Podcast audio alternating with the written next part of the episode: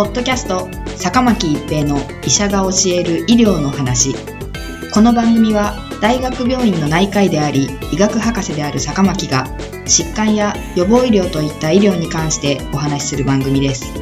それでは今回の番組をお楽しみください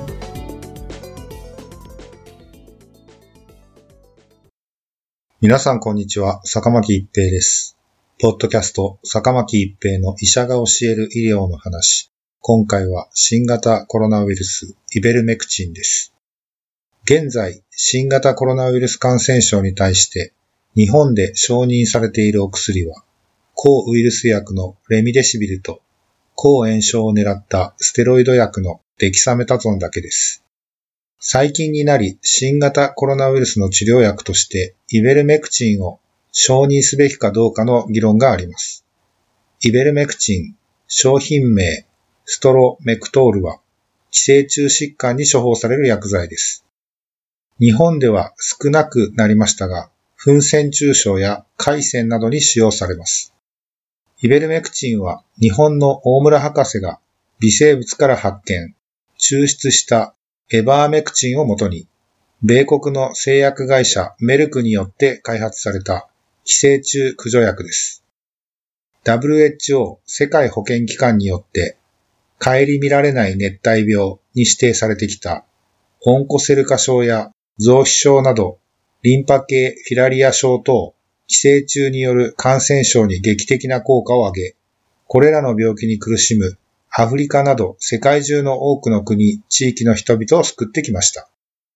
2015年、ノーベル生理学医学賞が、線虫感染症の新しい治療法の発見の貢献者として、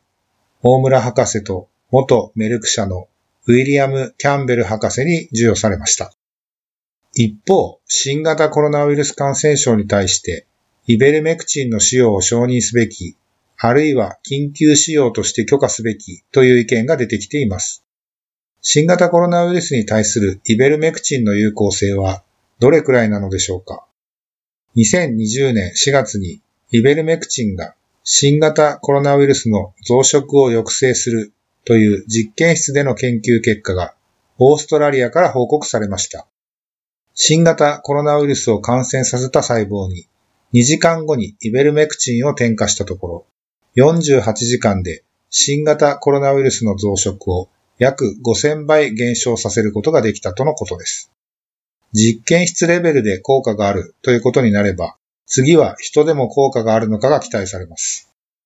同じ2020年4月に人に対してイベルメクチンが投与された症例と投与されていない症例を解析した症例対象研究が査読前論文として掲載されました。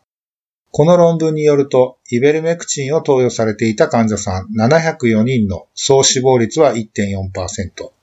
投与されていなかった患者さん704人では、総死亡率8.5%と、イベルメクチン投与群では総死亡率が圧倒的に低い結果でした。これは衝撃的なデータでしたが、この論文は後に取り下げられました。しかし、この論文の結果はかなりインパクトが大きかったため、実際に南米のペルーでは、この論文を受けて新型コロナウイルスの治療薬ガイドラインに、このイベルメクチンを選択肢として入れています。論文が取り下げられた後も、南米ではもともとイベルメクチンが多く処方されていることもあり、その後も新型コロナウイルスに対してイベルメクチンが投与されています。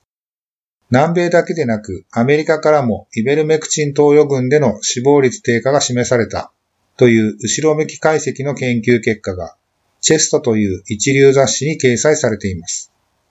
イベルメクチン投与群173例の死亡率は15%、非投与群107例の死亡率は25.2%でした。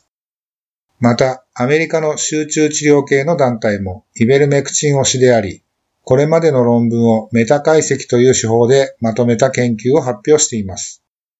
1年前には否定的であったイベルメクチンですが、現在世界中で注目を集めるようになっています。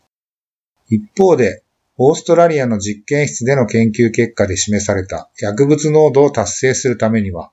人に投与する通常量の100倍以上の投与量が必要であるということなど、効果を疑問視する専門家もいます。イベルメクチンについては、今後エビデンスレベルの高い研究で効果があるのかどうか検証されることが望まれます。ポッドキャスト、坂巻一平の医者が教える医療の話。今回は新型コロナウイルスイベルメクチンでした。ありがとうございました。ポッドキャスト坂巻一平の医者が教える医療の話。今回の番組はいかがでしたか？次回の番組もお楽しみに。